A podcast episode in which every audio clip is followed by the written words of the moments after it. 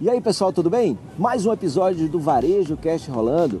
E você sabe, a gente falou muito sobre a NRF aqui e nossas visitas em Nova York. No episódio de hoje, eu e o Caio vamos falar sobre algo que algumas pessoas esqueceram de falar, mas eu e ele não, e a gente vai trazer hoje nesse episódio para você. Se liga aí para você saber o que é. Você está no Varejo Cast. Fala pessoal, tudo bem? Boa tarde, estamos aqui nessa maravilhosa Natal. Estou aqui com meu amigo Fred Alequim. Tudo bem, Fred? Como estamos? Tudo jóia?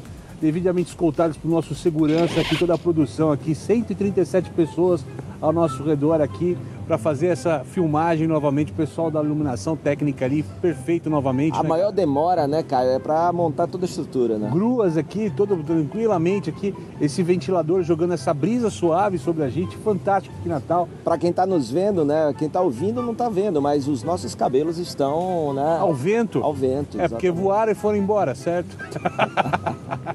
Mas vamos lá, vamos, lá, Caio. Rapaz, tem um assunto bacana pra gente tratar aqui.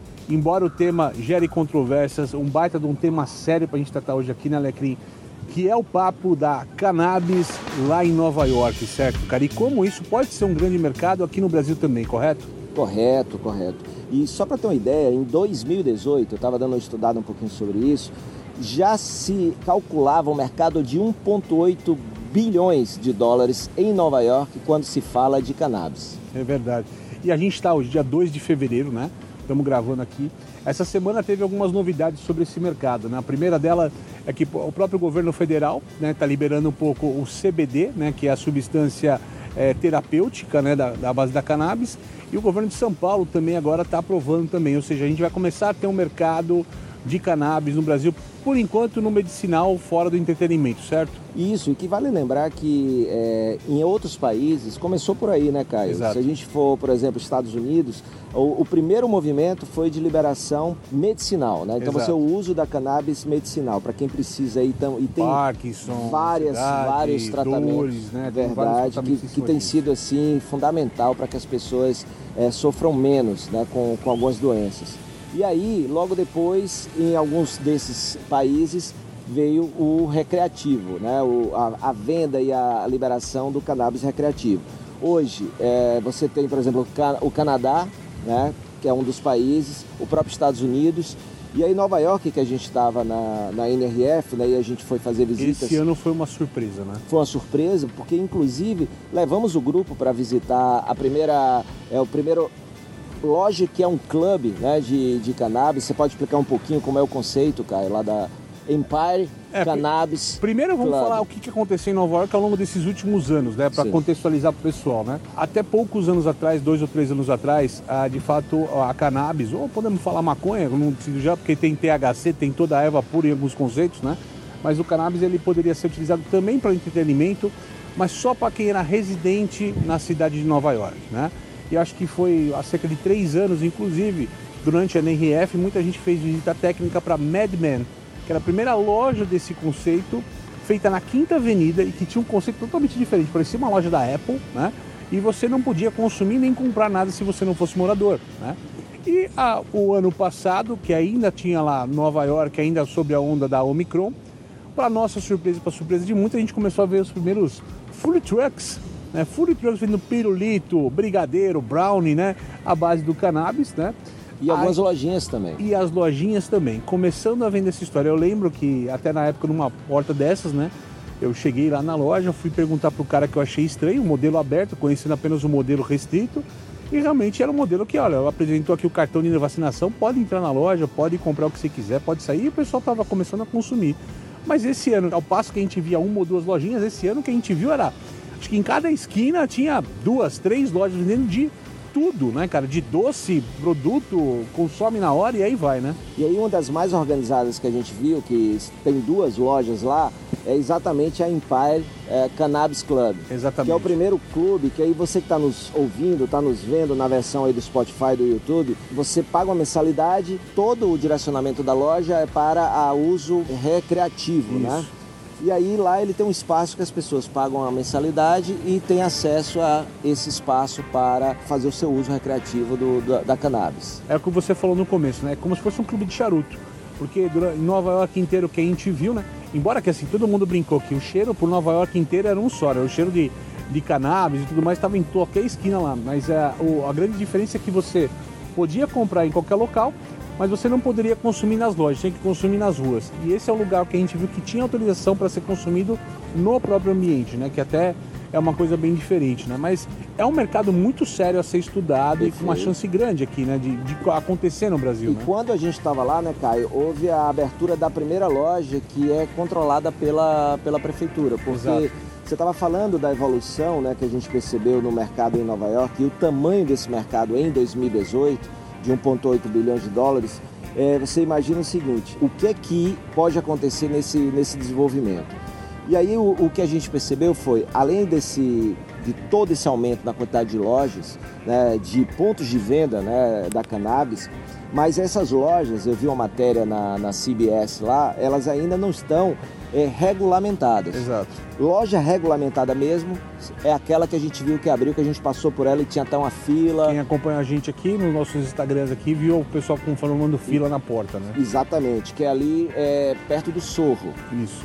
E as, todas essas outras, não é que elas estejam ilegais, é porque o sistema regulatório e de controle da Prefeitura de Nova York e do governo, eles ainda estão finalizando, para a partir daí começar a fiscalização. O mercado está crescendo tanto que até as cidades que decidiram não participar, ou seja, não liberar, porque no ano passado era o último ano, até o final do ano, que as, as prefeituras estavam poderiam aderir ou não a esse processo da, da liberação da cannabis Perfeito. recreativa. Né? Então a gente viu isso, concordo contigo, é um movimento. A gente, quando estava conversando lá em Nova York, a gente disse, poxa, isso ainda vai demorar muito para chegar no Brasil. E aí quando a gente viu, agora a gente está gravando, semana passada, a gente viu esse movimento do governo federal e do governo de São Paulo com a cannabis medicinal, o que em todo lugar foi o primeiro passo. Tá? Exato. Tá? Então a gente imagina que a tendência é que esse mercado também chegue para o varejo e aí vai ser uma grande oportunidade, como a gente viu lá também. E existem outros mercados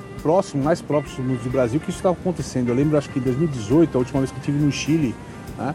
e, e eu vi uma loja, um café desse, tem até fotos lá também, que vendia inclusive a semente, não podia vender a erva ou o produto final, Sim. mas vendia a semente, tudo para plantio para quem quisesse começar a produzir em casa e estavam começando essa história, e no Uruguai também, né? Sim. Teve a liberação e tudo mais. Então, são temas que estão crescendo. No Brasil é importante colocar, lá em São Paulo, por exemplo, já tem redes de tabacaria sendo criadas, eles chamam inclusive de head shops, né? Lojas cabeça, vamos dizer assim, né, do inglês, né, que fazem a cabeça que praticamente você tem todo quanto é tipo de equipamento para o consumo da cannabis, só não é explícito dizendo que ele não tem a cannabis ou nada de produto a partir Sim. dele, né? Mas já tem, já tem um mercado pronto para isso e são redes grandes. É, muito dessas tabacarias, por exemplo, acompanha um pouco do naguilé, né, cara, que o pessoal usa tal. Então, onde você vai, tá vendendo um pouco das coisas mistas, virou um conceito de tabacaria no final das contas. Né? Perfeito. E olha, a gente está gravando hoje aqui em Natal e o estado do Rio Grande do Norte tem aqui um instituto, que é o Instituto do Cérebro, que é uma referência em estudos e utilização de psicodélicos né, para a questão medicinal. E a gente tem lá o, o Siddhartha, que é o cientista-chefe, que também é uma referência. Aqui foi a primeira universidade, que é onde está o Instituto do Cérebro, a ser liberado o plantio, né, para começar você ter a matéria-prima para fazer os estudos. Para pesquisa, né? Para pesquisa, pesquisa, exato. Exatamente. E daí vem muita coisa boa. Então, Além disso, né, Caio, quando você está falando aí, não é só a cannabis em si. Por exemplo, a gente foi num café, o, o Gregory's, que é uma rede é, de Nova York que vem crescendo bastante. Como um Starbucks, para quem quiser ilustrar ou não conhecer. Como um Starbucks. O que é que a gente tomou lá, por exemplo? Tomou um café com óleo de CBD, onde você podia colocar um calmante lá no seu café. Na verdade, não é um café, era uma bebida mista ligada à base de café onde você podia colocar um pouco do óleo lá, quebrava o óleo e colocava de forma controlada. Né? Controlada. Né? De controlada também, não há nada descontrolado dessa forma, vai, isso. põe que nem açúcar no café, não é isso, né? Perfeito. Uma forma controlada, mas você tem opção, né? Eu acho natural isso. Outra coisa que a gente viu, por exemplo, a gente entrou na, numa loja da Body Shop, que é uma marca da L'Oreal, e que tinha lá é, produtos de beleza, de beleza, à base de cannabis de também. cannabis, de hemp, né? De, de cânhamo, que seja. E assim como tem uma série de outros produtos que a gente viu também, desde bebidas lá, tipo energético, vendendo em locais, né? ou seja, é um mercado grande, é um mercado que pode acontecer no Brasil eu acredito, eu acredito que até o final do ano deva acontecer no Brasil, pelo ritmo que a gente está vendo as questões, porque do CBD para o THC é um pulo. Né? Eu acho que a gente vai ter um mercado que vai ter menos pudor ou menos tabu sobre esse tema e vai começar a discutir isso de uma forma mais séria, como um mercado que pode ter crescimento. E vai ter marcas, vão ter daqui a pouco franquias, o mercado vai crescer, vai ter na gôndola do supermercado, e isso vai ser daqui a pouco natural pra gente, como deve ser. É isso aí. E é, só lembrando, né? É uma coisa muito forte lá. E por isso que a gente estranhou que isso não foi comentado. Né? Nada. Tanto quanto outras tendências. Então a gente ficou pensando e, e vendo, falou, caramba, é, ninguém falou sobre isso, né? Talvez nem seja tendência, lá no É. caso já está na urgência, Não, porque já é. é. mercado para eles, né? Dentro do nosso contexto de o que é tendência, o que é pendência, o que é urgência. Para quem usa as propriedades Medicinais. para a questão medicinal é urgência, ou Urgência seja, é total. passado. A gente já deveria estar usando isso, né? Para quem precisa no país já deveria, na minha opinião. Para a questão recreativa, aí a gente encara como tendência aqui para o país, que é uma, o que pode acontecer lá na frente. Né? Lembrando do nosso conceito, TPU, tendência é o para ficar melhor, pendência é o que eu devo fazer hoje, Hoje. e urgência é o que eu já deveria ter feito. Perfeito, né? Estamos encerrando mais um episódio fantástico aqui do Varejo Cast, trazendo sempre temas relevantes para o varejo.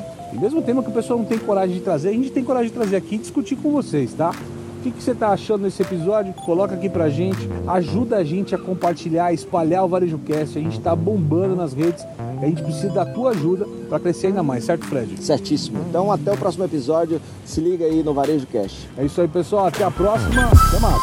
Valeu! Varejo Cast.